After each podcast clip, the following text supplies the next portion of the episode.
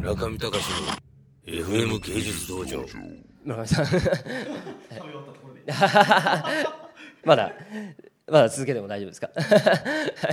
でいやまあこういう説明をししたらあのまあ多分結局村上さんの昔からやってらっしゃる仕事っていうか90年代からやあのやってるスーパーフラットとか、まあ、リトルボーイ店だとかっていうこととやってることは表面的にはすごく近いようなあの印象を受けると思うんですけど一番、まあ、僕が高校ぐらいの時にスーパーフラットやっていてリトルオーやって塗り絵店やってっていうのを見てて一番村上さんの活動について感じてたのは村上さんがオタクっていうものにこだわる時に言っているオタクと僕らの世代のオタクっていうのはなんかちょっと違うなっていうような感じがしていてでこれは最近去年だったか一昨年だったかあの岡田敏夫さんがあのオタクはすでに死んでいるっていう新書を出されましたけどそこで、まあ、あの繰り返し言っていたあの僕たちが言って定義している岡田さんが定義しているオタクっていうのはもういないんだと。そういうふうにちゃんと教養を持った、まあ、解釈学的共同体というかそういうものを共有しているオタクっていうのはもういないんだっていうことを言ってらっしゃってでまさにそれはあのその通りだと思ったんですね。だから彼らから見たら僕がいくら後付けで勉強してもあの、まあ、ぬるいオタクであるし、まあ、一般的にライトオタクだと言われているような人種になってしまうんだろうと思いますね。でそこはもうなんかこう村上さんはそれをあのギリギリの世代っていうか、まあ、自分はあのドロップアウトして美術家になられたっていう説明されてらっしゃいますけどもあのそのリアリティすらないというか本当にその濃いオタクのコミュニティの教養みたいなどどういうものだったのかっていうのも知らないところから始まってるわけですねだからそこでそういう言葉をあの振り回すっていうのはまあなかなかできないなと思っていたんですがでそれでさっきのそのリアリティのある言葉で論文を書きたいっていうことを考えた時にもう本当にそれを一回諦めてというかそういう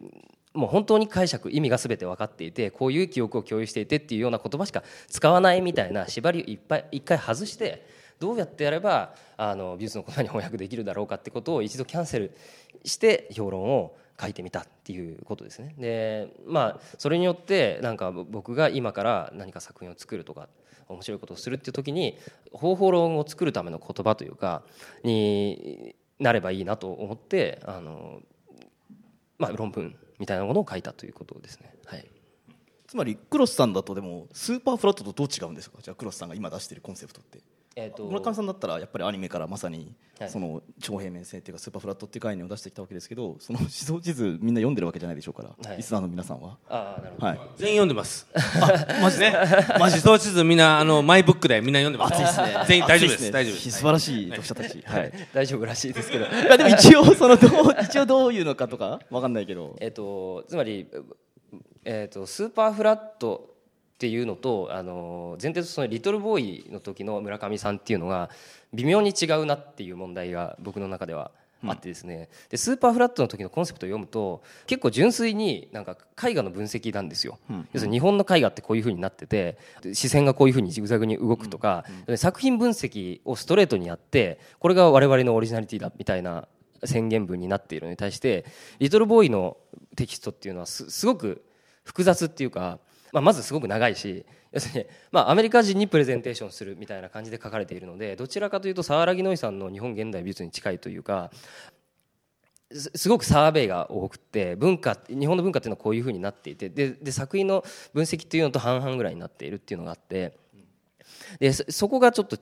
違うなと思ったところなんですね。で僕が直接やりたいこととしては当然スーパーフラットの時にやっていたもうあのもうダイレクトに自分が知っているアニメとかのボキャブラリーを駆使して、まあ、アニメとかゲームとか何でもいいですけどあのサブカルチャーの言語を駆使して作品を読解する自分の作りたいと思ってる作品のビジョンはこうだっていうことを言いたい。でしかしでその後に書いた「リトルボーイ」のテキストっていうのがそうなってないっていうことの問題みたいなことが、まあ、そこにあってですね。で、まあ、おそらく村上さんとしてはそれが通じないんだろうっていうかそのままでは本の外に出た時に通じないんだろうって言ってこう一回翻訳どうやったら翻訳したらいいかっていうようなあの過程を経ていらっしゃると思うんですけどで僕の場合っていうのはなんかこうアメリカ人に説明するとかあのそういう段階ではないですよね僕の場合は。